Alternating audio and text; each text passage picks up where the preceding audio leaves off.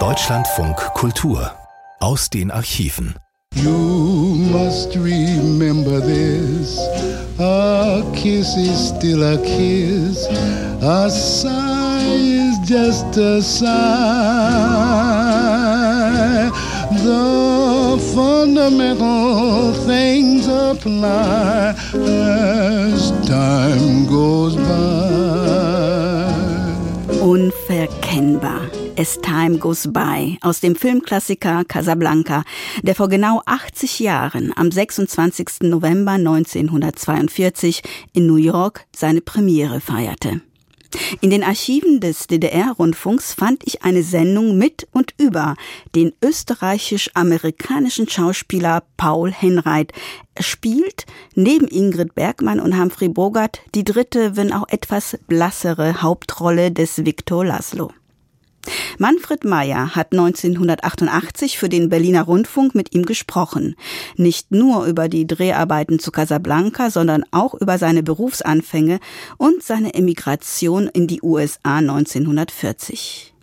Was ich an diesem Beitrag so bemerkenswert finde, ist, dass weder der Schauspieler noch sein Interviewer nur positiv rüberkommen. Aber hören Sie selbst. Einen einzigen kleinen Fehler gibt es im Beitrag, auf den ich Sie hinweisen muss. Der Autor spricht irrtümlich vom 27. November 1942 als dem Tag, an dem die Premiere lief. Das ist falsch. Es war der 26. November. Paul Georg Julius Herrenried, Ritter von Basel-Waldingau, geboren in Triest, ist, als er sich Paul Henright nennt, eine Legende geehrt mit zwei Sternen im Pflaster des Hollywood-Boulevards, vor allem für eine Hauptrolle in Casablanca. Dieser Film gab Emigranten aus verschiedenen Ländern Europas Gelegenheit, die Wirkungsmittel der Traumfabrik Hollywood für eine lautere und wirksame antifaschistische Geschichte einzusetzen. Humphrey Bogart spielt den Besitzer einer Bar, der Pässe besorgt, mit denen sich aus Deutschland geflohene Emigranten via Casablanca der allgegenwärtigen Gestapo und den Vichy-Kollaborateuren entziehen können. Ingrid Bergmann in der Rolle seiner früheren Geliebten, Paul Henright als Antifaschist Viktor Laszlo, ihr jetziger Mann. Aus diesem Dreieckskonflikt wurde ein Kinodrama, das nichts von seiner Anziehungskraft aufs Publikum verschiedener Generationen verloren hat. Doch bevor Erinnerungen an die Autoren des Films, an Regisseur Michael Curtis, den Produzenten Hall Wallace und andere Beteiligte wachgerufen werden, zunächst die Frage, wer ist Paul Henright? In einigen Nachschlagewerken steht, er sei ein Schüler Max Reinhardts gewesen. Nein, der Max Reinhardt war der Erste, der mich engagierte. Aber ich war, ich war ja nur in der Nacht, habe ich ja studiert. Ich habe während des Tages in einer in einem Verlagswesen, in einer Druckerei, Buchbinderei, Verlag, Strobel Aktiengesellschaften am Rennweg gearbeitet. Bis 6 Uhr. Dann habe ich ein Würstel gegessen und dann bin ich in das neue Wiener Konservatorium gegangen. Und ich habe meine Familie erhalten. Aber mit Max Reinhardt sind Sie zusammengetroffen, der hat Sie quasi... Na, der, äh, das war so. Ich hatte das Glück, dass ich also ein großer Mensch war. Groß. Das ist ein Glück und es ist auch mal ein Unglück, wenn man nichts von der Stange kaufen kann. Man muss alles machen lassen, das ist viel teurer. Aber auf der anderen Seite ist es auch, überragt man die Menschheit, nicht? Schaut man herunter auf sie. Was ja auch einen gewissen Reiz hat. Jedenfalls, der letzte Jahrgang hat immer die Auszeichnung gehabt, das Stück des Jahres zu spielen. Und in diesem Fall war es Esther von Grillparzer. Und da drin ist ein Hauptmann, der ist groß. Der Grillparzer hat geschrieben, er ist groß. Und der Regisseur, der das war kein Otti Schenk, der ihn klein gemacht hat, sondern hat darauf bestanden, dass er groß ist. Und da die in der Klasse keinen Großen gehabt haben und nicht genügend Großen, ist er zu mir gekommen und hat mich gefragt, ob ich das spielen würde. Dann habe ich das gelesen, fand das eine gute Rolle, habe gesagt, ja. No, und da habe ich das gespielt, obwohl ich nicht berechtigt war, in der, im letzten Jahrgang.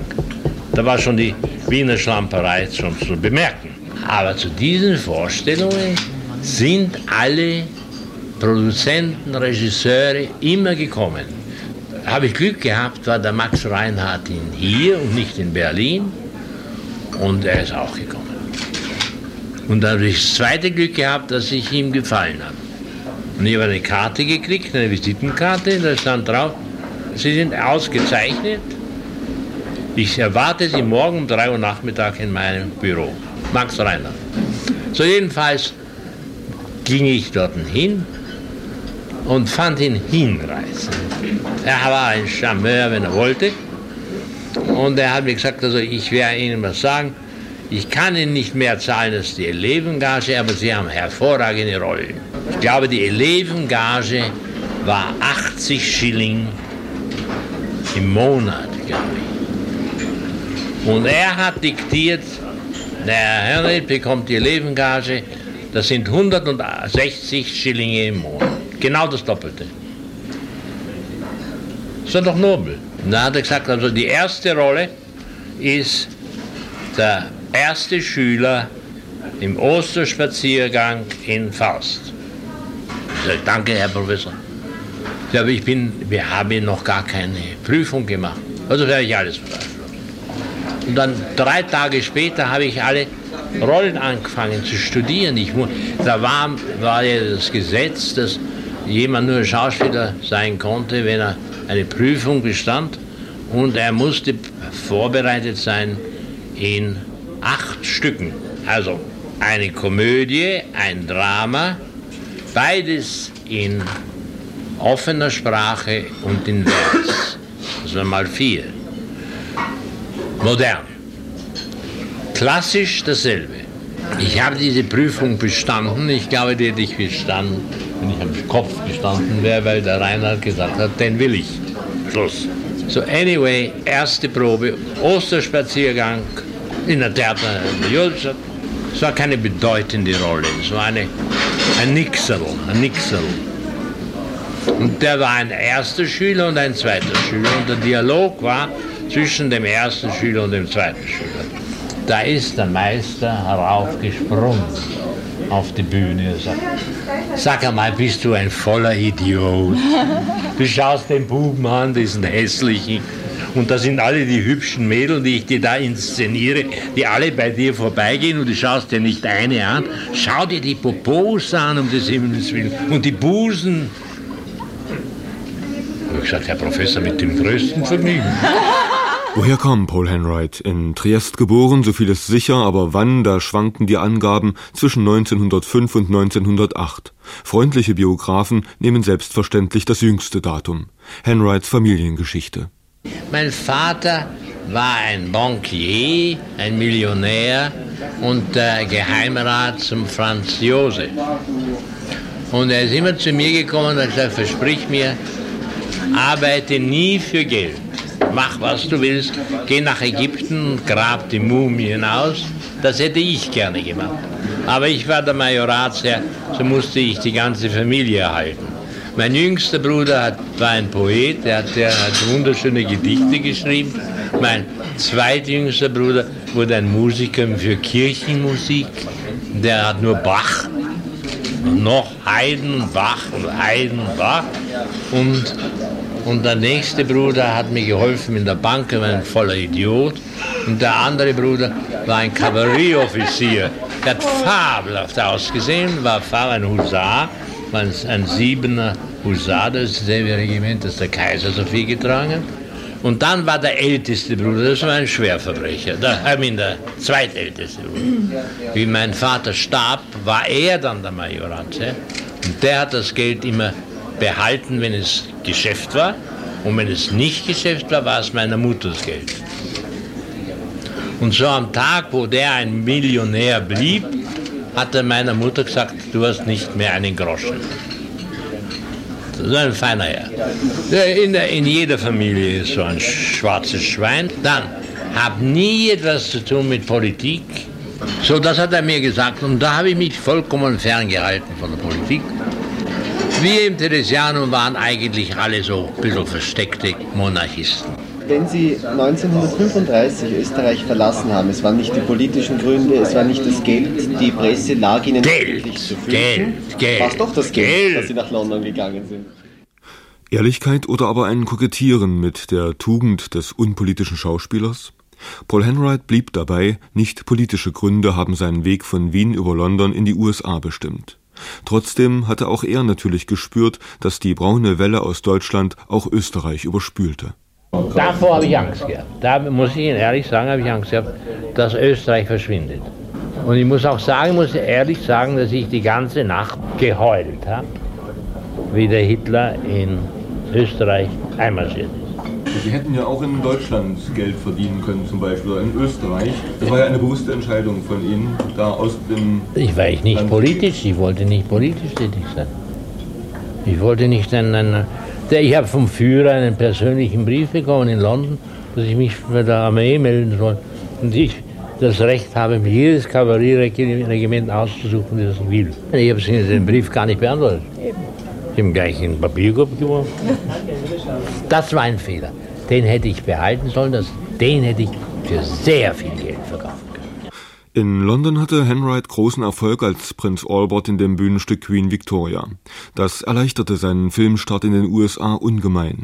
Seine Situation war also kaum vergleichbar mit der vieler anderer politischer Emigranten, die es oft schon wegen ihrer Sprachprobleme schwer hatten, gute Rollenangebote zu bekommen. Als Partner von Betty Davis in Now Voyager blieb ihm auch in Amerika das Glück des Erfolges sicher. Dann kam das Angebot, ein Buch der Gebrüder Epstein, das zunächst Everybody Come to Ricks hieß, zu verfilmen. Bis zum Erfolg von Casablanca war es noch ein weiter Weg, den weitere Autoren ebnen mussten. Albert Maltz, von dem auch die Rede ist, wurde übrigens in der Zeit von McCarthys Kommunistenjagd ins Gefängnis gesteckt und später als Drehbuchschreiber kaltgestellt. Das war grauenhaft. Das war ein grauenhaftes Skript. Und das, das war der erste Moment, wo ich mit dem Hal Wallis also befreundet wurde. Er hat mir gesagt, warum lehnst du das ab? Weil ich, habe ich darauf gesagt, weil nicht ein Wort wahr ist, das in diesem Skript ist. Das ist eine fürchterliche Schwarte, wie sich der kleine Moritz Hitler und das Dritte Reich und die Verfolgung der Rassen vorstellen. Und das muss alles geändert werden, wenn du glaubst, dass du einen guten Film machen willst. Muss alles geändert werden. Es muss jemand schreiben, der sich beschäftigt hat mit diesen Verhältnissen und mit diesen Persönlichkeiten. Wenn du den nicht hast, dann, dann gib's auf, dann mach's gar nicht. Aber zu dem Zeitpunkt hatten doch Ingrid Bergmann und Humphrey Bogart ihre Teilnahme an dem Film schon zugesagt. Nein. Der Bogart hat überhaupt nichts zu sagen. Gell? Der Bogart hat überhaupt kein Recht gehabt, weil er war auf Vertrag bei Warner Bros. Er war ein Charakterschauspieler, dass der Bogart sehr gut ist. Ja, also für intimen Szenen. Und dass ein guter Regisseur sehr viel herauskriegen kann und besonders ein sehr guter Schriftsteller es ihm leicht kann. Dann haben wir eine Konferenz gehabt. Der Hal Weiss hat mich gefragt, also von den Schriftstellern, die du also kennengelernt hast, seitdem du hier bist, wer glaubst du ist der geeignetste? Da habe ich gesagt, das sind zwei. Der eine heißt Albert Maltz und der andere heißt Howard Koch.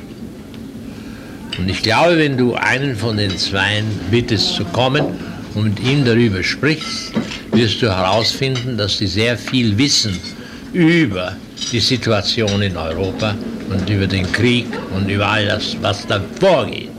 Und das hat er, weil er ein kluger Mensch ist, hat er diese kluge äh, Vorschlag angenommen, ohne jede Aversion, nicht, nicht das als Schauspieler sagt mir, was ich machen. Und da hatte sich beide kommen lassen und der, leider war der Albert Malz beschäftigt. Er hat aber versprochen, dass wenn er Zeit hat, ist er gerne bereit zu helfen, wenn Hilfe notwendig ist. Und er hat diese Idee gehabt, glaube ich, von der Marseillaise. Das ja dann eine der Höhepunkte der ja. Filme geworden ist. Ja, der Albert Malz war ein hervorragender Schriftsteller, das ist gar kein Zweifel. So war auch der Kotsch. Der Kotsch hat doch diese herrliche Situation erfunden, wo ich zu dem Meeting gehe. Das hat Epstein nie eingefallen, dass noch Victor Laso, der muss doch irgendwas machen. Ein Mann, von dem man sagt, der kann Massen beeinflussen und so weiter. Der, der kommt nach Casablanca und äh, macht nichts. Kurzum, das Ganze wurde zum Leben erweckt. Die erwähnte Marseillaise-Szene ist eine der eindrucksvollsten in diesem Film. Die von deutschen Soldaten angestimmte Wacht am Rhein wird von den Einheimischen mit der Marseillaise niedergesungen. Mike Curtis, der eigentlich Kertes hieß und aus Ungarn stammte, war ein Regisseur, der bis Casablanca bereits 160 Filme und meist sehr mittelmäßige gedreht hatte. Diesmal nun standen ihm selbst in kleinsten Nebenrollen erstklassige europäische Darsteller zur Verfügung. Peter Lorre, Kurt Konrad Veit und andere. Eine Episode, die Paul Henright über den Regisseur Michael Curtis erzählt, die auch etwas von der Solidarität der Schauspieler untereinander mitteilt, die gab es auch neben dem Rummel um die Stars. Michael Curtis, den ich sehr geliebt habe, bis er gestorben ist, hat einen Fehler gehabt, dass er den Stars in den Popo hineingekrochen ist und den Bitplayers äh, sehr schlecht behandelt hat. Und das hat, äh, wenn man das gestattet hätte, eine sehr schlechte Atmosphäre im Film erzeugt. Und ich glaube, es war der zweite Tag. Der Bogi und ich haben Schach gespielt. Und plötzlich hören wir den Mike schreien und brüllen draußen. Und dann klopft es an die Tür und es ist der Claude Rains. Sagt also, der, der arme Handowski, der einen, einen Kavallerieoffizier spielt, der mit dem, mit dem Konrad Veit, der wird angeschrien, weil er irgendwas Falsches gemacht hat. Ich weiß nicht genau was, aber er wird angeschrien. Und ich glaube, wir müssen, hat der Claude Rains gesagt, und ich glaube, wir müssen eins feststellen, dass wenn er, der Curtis, noch einmal seine Stimme erhebt, dass wir drei weggehen. Dann soll ich den Film allein machen. Hat der Bogi gesagt, okay, Buddy, okay, Buddy. Und dann habe ich gesagt, ja, das finde ich sehr vernünftig.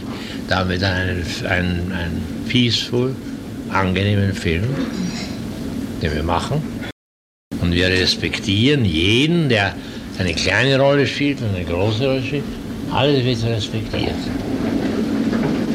sind, haben wir also eine, eine Line geformt und sind zum Michael Diss gegangen. Hat er, hat er mir gesagt, Hi Claudie, nice to see you. What, what can I do for you? Hat er gesagt, Paul and Bogart is with me. We are together, the three of us. If you ever should raise your voice in this film again, we three will walk off. Mike, I'm deadly serious. We walk off. You have no stars. Dann haben wir uns umgedreht und sind weggegangen. Sie er hat nicht mehr geschrien bis zum letzten Tag. Der dramatische Höhepunkt des Filmes, Rick gibt auf dem Flugplatz Elsey frei, aus Respekt vor Laszlos antifaschistischem Kampf, und er erschießt den Gestapo-Major, der Laszlos Abreise verhindern will. Niemand, der heute die Aufnahmen sieht, ahnt, welche Probleme es mit dem Szenenbild gab und welch außergewöhnliche Komposerie für diese Einstellung verpflichtet wurde. Das letzte, was wir gedreht haben, war der Airport. Eine der kompliziertesten Sachen war der Airport. Weil mittlerweile brach der Krieg aus und äh, die Verordnung war, dass nichts in der Nacht gedreht werden konnte mit Artificial Light. Das war Blackout. So wurde das in der größten Halle, die Warner Brothers hatte, gedreht. Und die Airplanes, die gebaut wurden damals, waren die DC-3s, waren die kleinsten. Nicht? So haben wir eigene Airplanes, Warner Brothers hat eigene Airplanes gebaut und im Verhältnis zu Lilliputanern, die sie gesucht haben und gefunden haben. Und die haben einen Crew von Lilliputaners nach Hollywood gebracht und dort um die Airplanes gearbeitet. Am 27. November 1942 wurde Casablanca uraufgeführt und wurde der erwartete Reinfall. Es war ein Film unter vielen, keiner, in den man große Hoffnung setzte. Doch im Januar 43 wurde ausgerechnet in Casablanca von Churchill und Roosevelt die Landung der Alliierten auf Sizilien beschlossen. Einen Monat darauf erfolgte ein Massenstart des Films, um Amerikas Kriegseintritt mit ihm propagandistisch zu begleiten. Es gab umgehend drei Oscars und den entsprechenden kommerziellen Gewinn. Die Kritik verhielt sich noch jahrelang abweisend. Hinzu kam, dass 1952 in Westdeutschland im Filmverleih eine Fassung angeboten wurde, die um 25 Minuten gekürzt alles, was sich auf die Nazis und die Judenverfolgung bezog, der Schere geopfert hatte. Viktor Laszlo verwandelte sich von einem Antifaschisten in einen norwegischen Atomphysiker, Gestapo-Agenten gab es nicht mehr. Geschichtsbewältigung in der jungen Bundesrepublik in Gestalt von Filmzensur, die erst 1975 von einer rekonstruierten Neufassung mit adäquater Synchronisation abgelöst wurde. Schwierigkeiten ganz anderer Art hatte Ingrid Bergmann mit diesem Film. In ihren Memoiren ist zu lesen, dass es sie einigermaßen nervös machte, in einem Film zu spielen, dessen Ausgang sie nicht kannte. Ihre Frage, wen liebe ich denn nun wirklich, konnten die Autoren bis zuletzt nur mit Schulterzucken beantworten. Man drehte also zwei Schlüsse und einigte sich dann auf den wirkungsvollsten, zugunsten der Figur des Viktor Laszlo. Welche Beziehung hatten Sie zu Bergmann? Zu Bergmann? Ja. Wir waren gute Freunde, sehr gute Freunde. Hat sie Ihnen als Frau gefallen? Ich fand sie bildschön, aber sie war nicht mein Typ. Also mein Typ einer Frau ist meine Frau. Noch einmal, worin liegt nun die unwiderstehliche Faszination, die dieser Film über fast fünf Jahrzehnte behalten hat? Wenn ich einen Film sehe, bewundere ich Hal Wallis. Ich fand die Arbeit einfach großartig. Wie der diesen immer wieder bestanden hat, dass es perfekt wird und eine Szene herausgeschmissen hat und umgeschrieben und drei Tage später noch einmal gemacht und anders gemacht. Und es war, es war absolut eine Liebe, die er für diesen Film gehabt hat. Ich glaube, das hatte sehr viel zu tun mit dem Selznick und mit mir. Wir beide waren die ersten Berater sozusagen, für was er tun soll. Und weil ich ihn abgelehnt habe, ich habe den Film abgelehnt, ich habe ihn eigentlich zweimal abgelehnt. Aber dann, wie er fertig war, mochten Sie ihn dann? Oder? Ja, ja, sehr.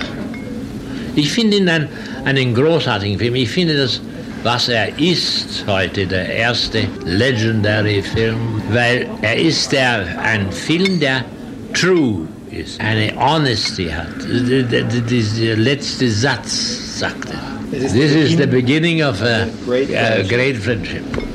Das ist, das ist ich. Das hat der Kotsch geschrieben, diese Line. War es nicht vielleicht auch der Satz, Here's looking at you, Kate, ich schau dir in die Augen, Kleines? Das weiß ich, das habe ich nie herausgefunden. Das fand ich nicht gut. Ja, ich fand es kitschig. Aber gerade der Satz hat doch den Film bis heute noch so berühmt gehalten. Was? Dieser Satz, ich schau dir in die Augen, Kleines. Du glaubst? Sie glaubt? Ich glaube, es ist die, die, das Lied. As time goes by. As time goes by. Es ist die Marseillaise. In sehr großem Maß. Und die letzte Szene mit dem Claude Rains und dem Bogen. Das ist, sind die Höhepunkte, glaube ich. Das Verhältnis des im Filmgeschäft erfolgreichen Österreichers zu Emigranten, die oft materielle Not litten, war sicherlich nicht unkompliziert. Man findet Henrights Namen in den Gesprächen erwähnt, die Hans Eisler mit Hans Bunge führte. Eisler hielt ihn für völlig talentlos. Man liest da, er hatte ein elegantes Haus, man aß großartig bei ihm zu Abendbrot, auch Brecht in dieser Öde Hollywoods. Wir gingen manchmal zu Henright, trotzdem wir, ich und Brecht, eine echte Abmachung hatten. Wir schauen uns nicht seine Filme, wo er auftritt, an und über Kunst, Filmkunst und über seine Rollen wird in unserer Anwesenheit nicht gesprochen. Man konnte bei Henrights also gut essen, insofern war er ein angenehmer Gesellschafter, und zu Brecht war er von einer wirklich charmanten Art. Außerdem war er einer der wenigen Leute, das interessierte Brecht nicht so wie mich, der schottischen Whisky hatte, weil er sehr reich war. Also in der Bar von Henright Scotch zu trinken, war für mich eine Abendbeschäftigung, der ich mich oft unterzog. Hans Eisler, ein sehr einseitiger, wenig schmeichelhafter Henright-Verehrer. Wie war das Verhältnis zu den Emigranten aus Henrights Sicht? Von denen habe ich äh, dort einige kennengelernt, zum Beispiel. Ich habe ja in Berlin nie gearbeitet, also ich habe die alle nicht gekannt. Außer den Heinz Rühmann, weil der nach Wien gekommen ist. Ja. Darf ich Sie noch einmal nach Hollywood fragen? Haben Sie dort Kontakt gehabt zu Brecht, der ja ein erfolgloser Drehbuch Na, aber wie? Aber wie? Aber wie? Aber wie? Ich habe ihn dort, ich habe ihn kennengelernt in Brentwood Park gelebt. Weil der Erik Maria Remarque, der ein guter Freund von mir war, der hat mir gesagt, wohne nicht in Beverly Hills, du gehst nach Brentwood. Na, Brecht war ein, ein, ein Juwel mit all seinen Ideen. Der Brecht hat eine gewisse Art gehabt, wie seine Sachen gespielt werden müssen. Wie die Sprache sein muss, wie hart die Sprache sein muss. Ohne jede Sentimentalität hart. Und wie die Pausen sein müssen und so weiter. Das hat er, er hat eine feste Vorstellung gehabt und ich glaube vollkommen richtig. Und äh, was er gesehen hat dort in Amerika war das Opposite. Sentimentalität und äh, Do you see the moon over Soho? It looks like a was ist, penny. Nee. Das haben die, die haben da geweint über den Moon oder so. Und da hat, sie, hat er gekotzt. Nicht? Hat er gekotzt.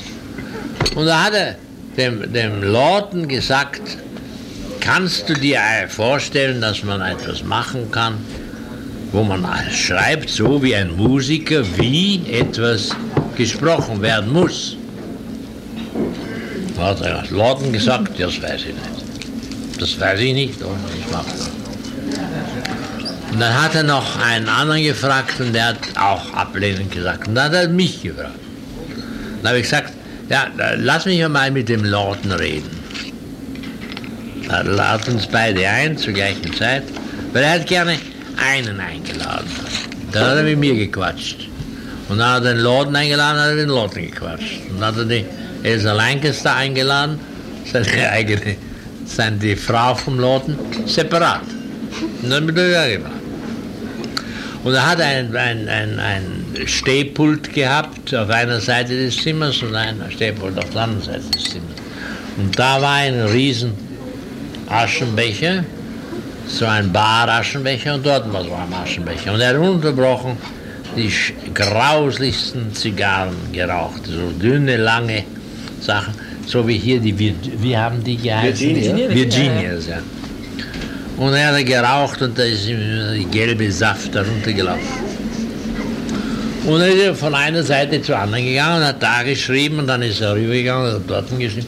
Das war ein ganz eigenes System, das er da gehabt hat. Aber was herausgekommen ist, war hervorragend. Und brillant. Und da haben wir also endlich dieses Meeting gehabt, der Lawton, der Brecht und ich. Und da haben wir beschlossen, wir werden es versuchen. Und dann habe ich also Meetings und Meetings und Meetings mit den Zwischenfilmen habe ich meine Zeit vertrödelt mit dieser Idee. Vertrödelt sage ich heute, damals habe ich geglaubt, dass man, man kann es machen. Kann es nicht machen. Weil das sind ja alles Dummköpfe. Wir bezeichnen sehr viele als Trottel. Warum? Es sind so viele auf der Welt. Das ist das Unglück der Welt. Wie kommt es eigentlich, dass Sie so gut Deutsch sprechen? Sie leben ja doch in Amerika. Ich bin ein brillanter Mensch. A sigh is just a sigh. The fundamental things apply as time goes by. And when two lovers woo, they still say I love you. On that you can rely. No matter what the future brings as time goes by. Sam, I thought I told you never to play. As Time Goes By und kurz noch zu hören der wütende Humphrey Bogart alias Rick. Sie hörten Erinnerungen an Casablanca. Paul Henreit alias Victor Laszlo erinnert sich. Von Manfred Meyer, gesendet am 26. Dezember 1988 im Berliner Rundfunk des DDR-Rundfunks. Und heute wiederholt in Deutschlandfunk Kultur bei Aus den Archiven.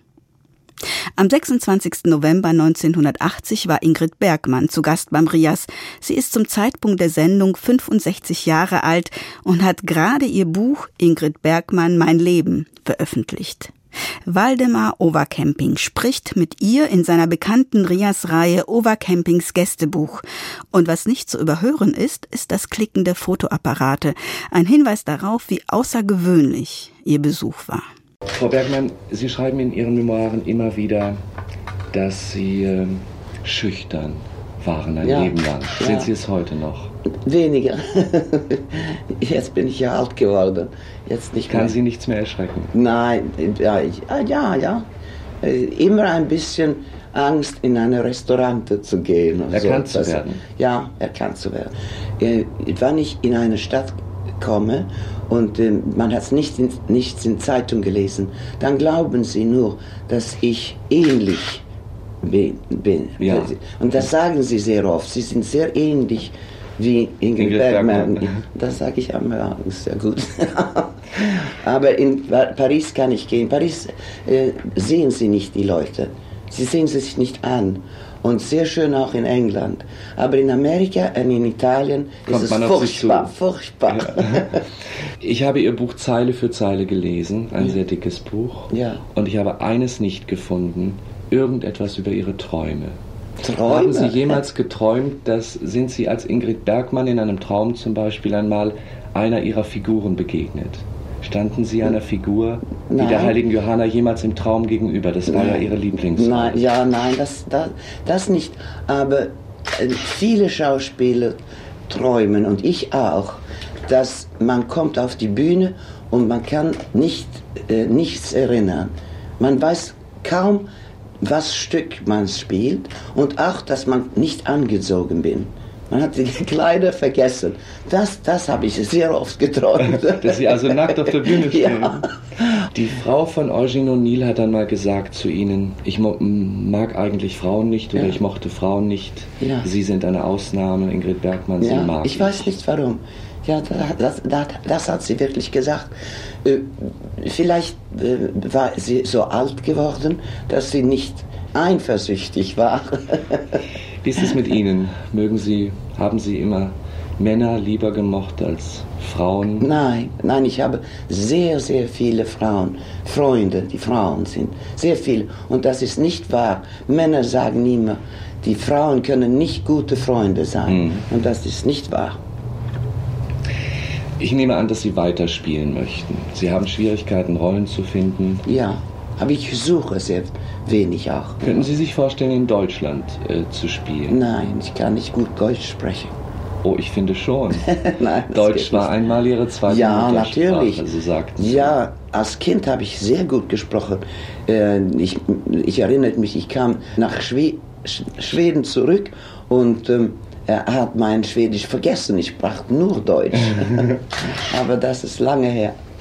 Sie haben, das hat mich doch wirklich sehr amüsiert, Ihren dritten Mann, Ja, Lars Schmidt, einmal für einen Kellner gehalten. ja natürlich. Ja, ich wusste ja nicht. Er war immer da kannten. mit einem Champagner. Ja. Sie sind ihm dann wieder begegnet und meinten, das sei das erste Mal und er sagte, nein, wir sind uns schon einmal begegnet. Ja. Da entstand eine Liebe ganz langsam. Ja, Aber Sie haben sich oft auch spontan verliebt. ja, natürlich. Was war es, was Sie an Menschen vor allem geschätzt haben? Immer und auch noch Ja, schätzen. das ist eine schwere Frage, ich weiß nicht. Ich glaube, man sieht gleich äh, eine Person ins Auge und dann sagt man, das ist ein guter Mann oder das ist ein Mann, das mich nicht interessiert. Ich, ich, das, er ist etwas, ist eine Fühlung. Intuition. Ja, ja, das glaube ich. Sind Ihnen Menschen begegnet, die Sie äh, abgelehnt haben? Rundweg abgelehnt, aus der Intuition Was- heraus? was ist Dass Sie abgelehnt? gesagt haben, mit Ihnen kann ich nicht. Ja, das, das Ist das vorgekommen. möglich. Ja, Ohne das dass ist es eigentlich einen Grund gab, einfach vom Gefühl her. Ja, ja, natürlich. Viele Menschen verehren Sie auch hierzulande. Ja, Und äh, dafür gibt es viele Gründe. Und jeder weiß, warum er sie verehrt. Was meinen Sie, warum die Menschen sie verehren? Na, ich hoffe, dass ich eine gute Schauspielerin äh, eh, bist. Und dann hoffe ich auch, dass man fühlt, dass ich ehrlich bin.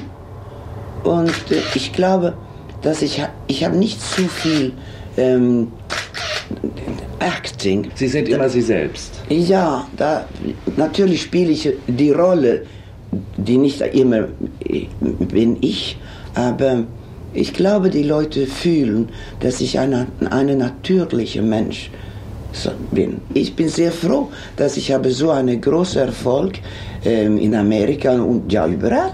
Das ist sehr schön. Haben Sie eine Lebensphilosophie gehabt? Nein, nein, nein, nur Arbeit. Haben Sie Angst? Nein, das habe ich nicht. Sie haben oft in Ihrem Leben Angst gehabt.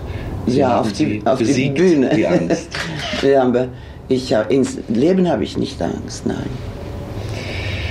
Sie haben einmal davon gesprochen, dass es Ihnen nichts ausmachen würde, arm zu sein. Sie haben zu Roberto Rossellini gesagt, ich könnte in einer kleinen Wohnung leben, ja, ich würde ja. kochen, ja, das ich kann würde ich. putzen. Ja. Und äh, können Sie, hätten Sie das wirklich gekonnt? Ja, natürlich. Das kann ich tun. Wie weiß man das, wenn man es nicht ist? Ich habe gar kein. Uh, I can't say anything.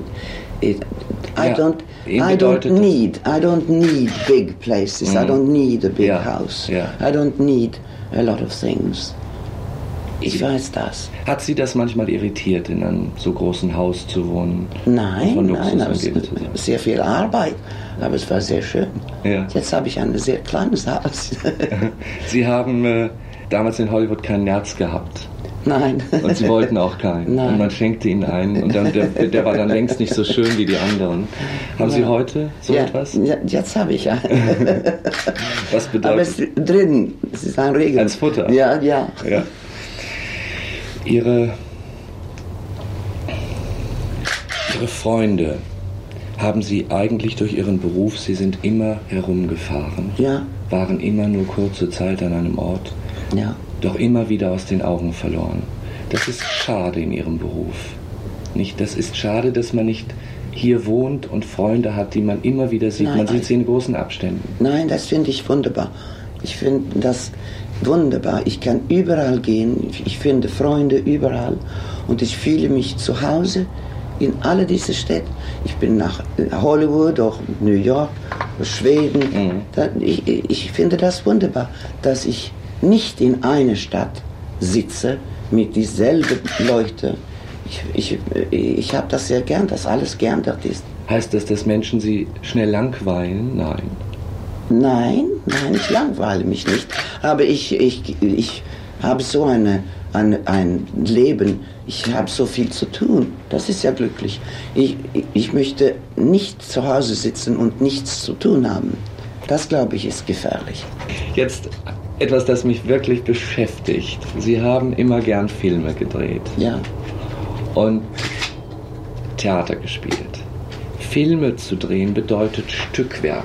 Man Ja. dreht ja einzelne Szenen, manchmal dreht man sie, beschreiben das Ja. auch in Ihrem Buch, etwas vom Schluss zuerst und es geht hin und her. ja. Wie kann das so viel Freude machen? Weil es kam ja auch vor in Hollywood, dass Mhm. Sie Bücher bekamen, deren Schluss wie Casablanca gar nicht Ja, feststand. ja, natürlich. Aber man gewöhnt sich. Das ist, man muss, ich liebe das Skript zu haben, dass alles ist da äh, und auch die Ende, nicht? Ja. Und dann weiß man ja, was man tun soll. Und da hat man ja auch einen Regisseur, er, er, er hat ja auch eine Idee, das ganze Stück, nicht? Ich finde es nicht so schwer, so kleine Stücke zu machen. Es hat Ihnen auch immer gefallen. Ja, immer. Sie waren doch oft auch mit Rossellini nicht sicher, was Nein. daraus wird. Nein, das war schwer. Ja. Und Nein, das ist, so finde ich, ein bisschen unfair gegenüber Mhm. Schauspielern, wenn sie nicht genau wissen, was sie da eigentlich machen. Ja. Wenn sie jeden Tag etwas Er drehen, aber ja, sie wissen nicht, er wusste ja, was er wollte, aber er hat nicht das vermittelt. Ja, da nicht vermittelt, kann ich nicht sagen, aber er hat, er, die Wörter, für ihn war die Wörter äh, nicht notwendig. Er, das Bild war notwendig.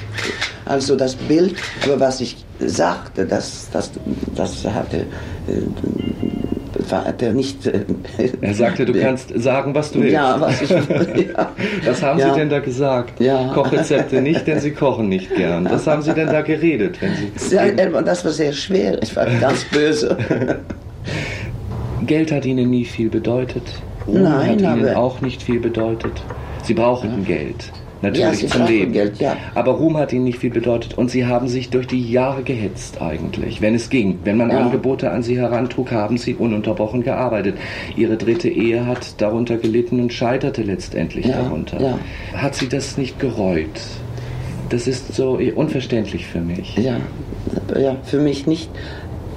Ich habe meine Arbeit sehr lieb gehabt und ähm, ich möchte arbeiten. Und mein Mann hat gesagt, du musst arbeiten, das äh, tut dir gut.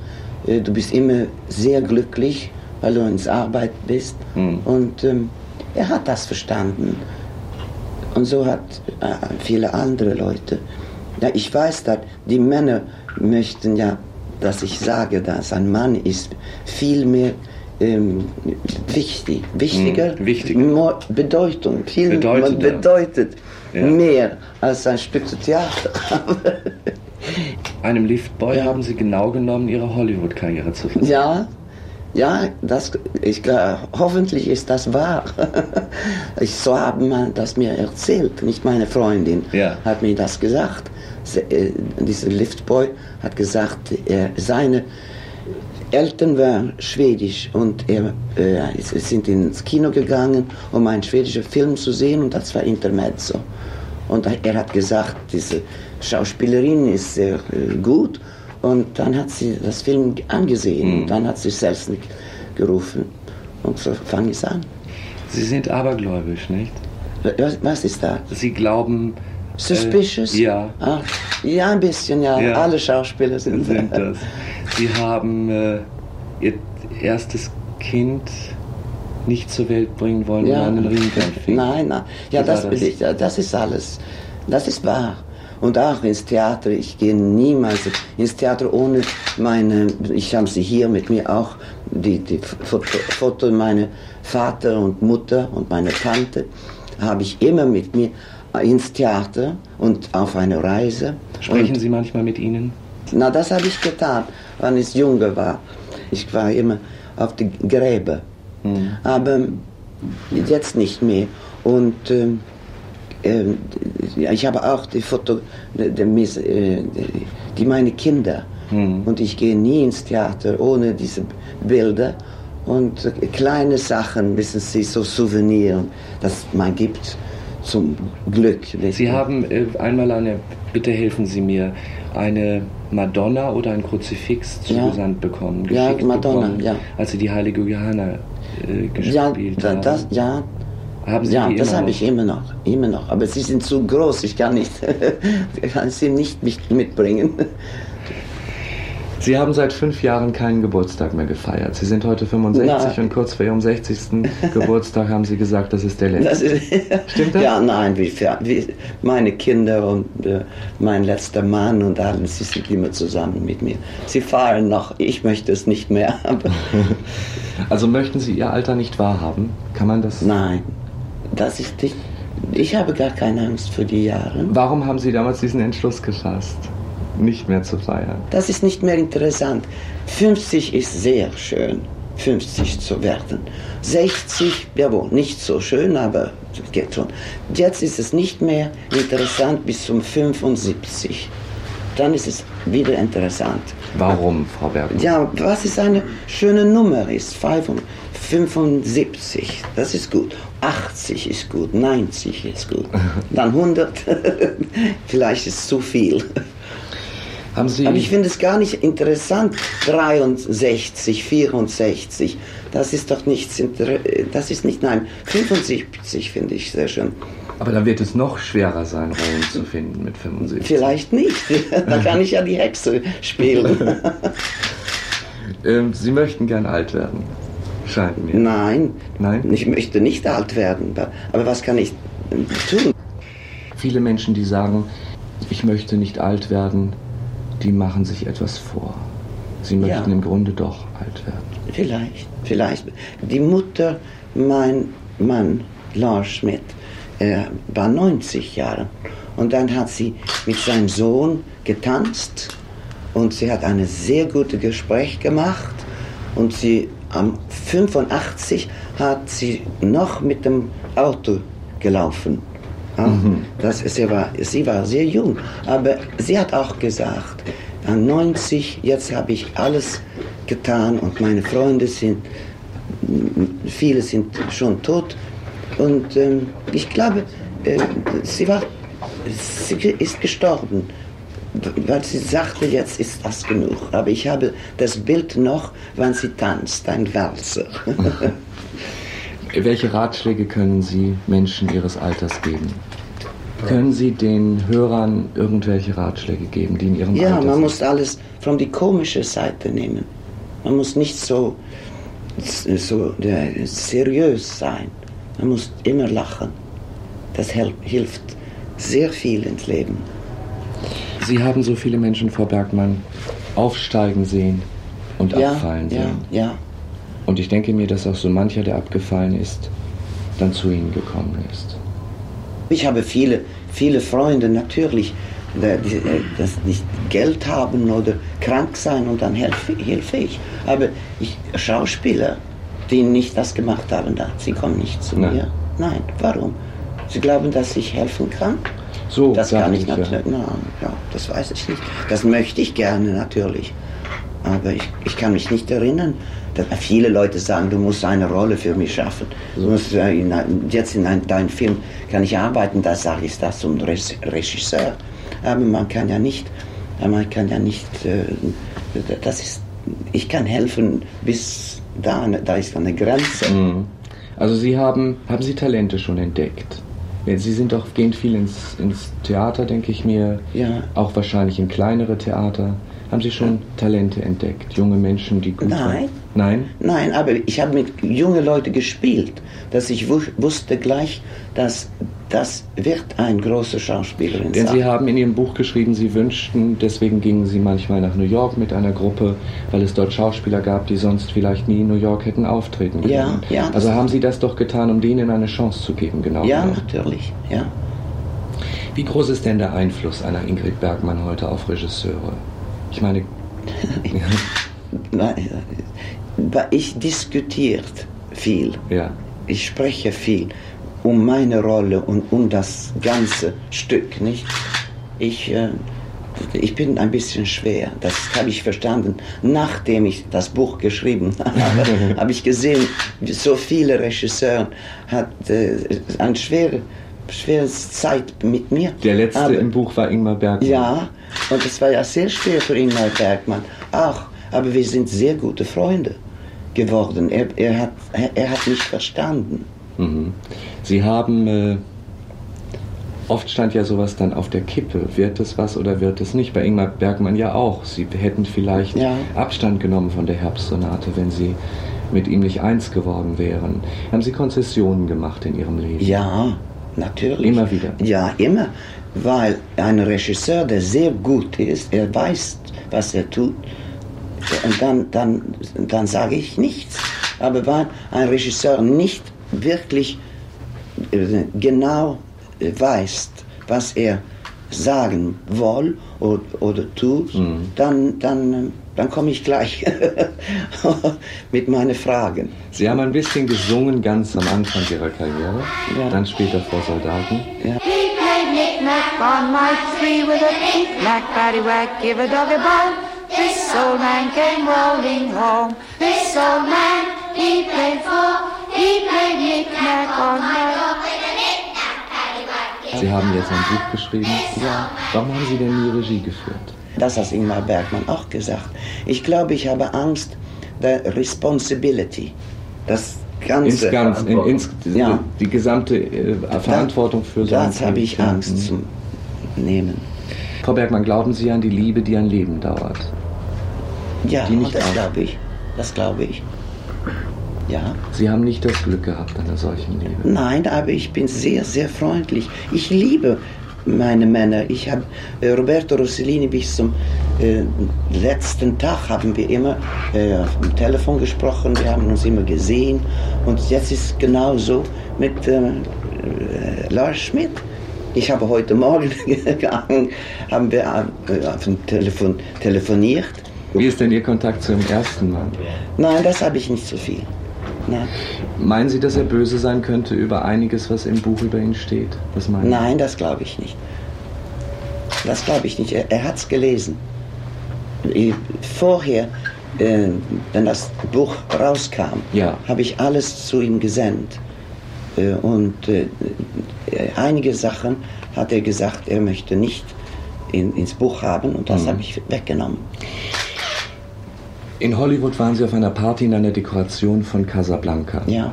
Ich habe das gesehen im Fernsehen und es hat mich beklommen gemacht. Weil man Casablanca in Erinnerung hatte, all die ja. strahlenden jungen Menschen und plötzlich waren sie alle so alt. Ja. Hat Sie das bedrückt? Ja, es bedrückt mich auch.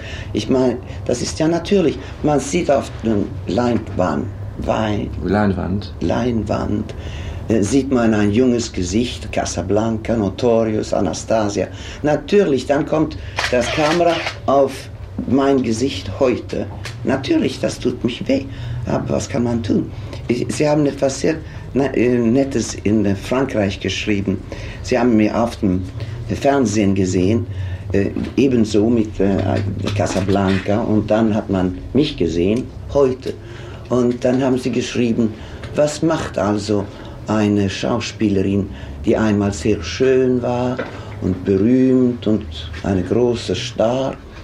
Äh, jetzt, wenn die Alte kommt und alle diese, was sagt man, die Falten, den Falten kommt und äh, Double Chin, was heißt das? Ja? Doppelkinn. Doppelkinn.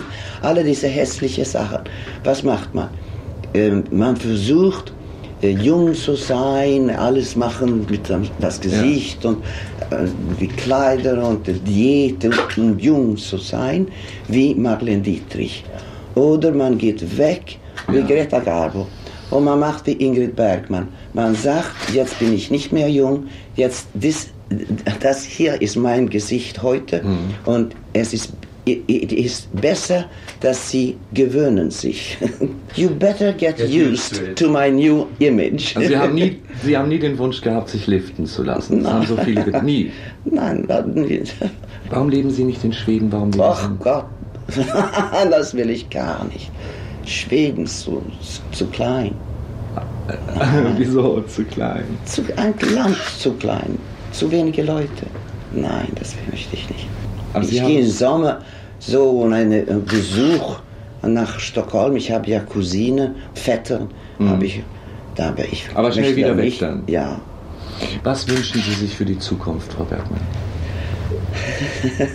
die Liebe meiner Kinder und äh, meine, meine Freunde und äh, mein Mann, das ich noch mein Mann genannt, aber äh, das ist alles. Haben Sie Angst vor dem Tod? Nein. Das habe ich nicht. Ich fand es ein Adventure. Ingrid Bergmann, die keine Angst vor dem Tod hat. Im Gespräch mit Waldemar Overcamping, gesendet im Rias am 26. November 1980. Gut eineinhalb Jahre später, an ihrem 67. Geburtstag, am 29. August 1982, starb Ingrid Bergmann. Und ich finde, diese Archivstunde kann nicht zu Ende gehen, ohne die berühmte Abschiedsszene zwischen Rick und Ilsa, mitten auf einem nebligen Rollfeld. And the names are Mr. and Mrs. Victor Laszlo. But why my name, Richard? Because you're getting on that plane. I don't understand. What about you? I'm staying here with him till the plane gets safely away. No, Richard, no. What has happened to you last night? Last night we said a great many things. Now, but... you've got to listen to me. You have any idea what you'd have to look forward to if you stayed here? Nine chances out of ten, we'd both wind up at a concentration camp. Isn't that true, Louis?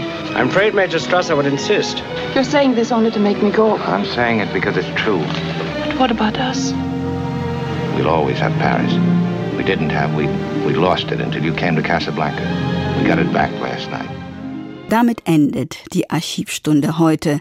Die nächste gibt es am kommenden Samstag, dann mit der zweiten Folge über einen der ersten Superstars im US-amerikanischen Showbusiness, Sammy Davis Jr.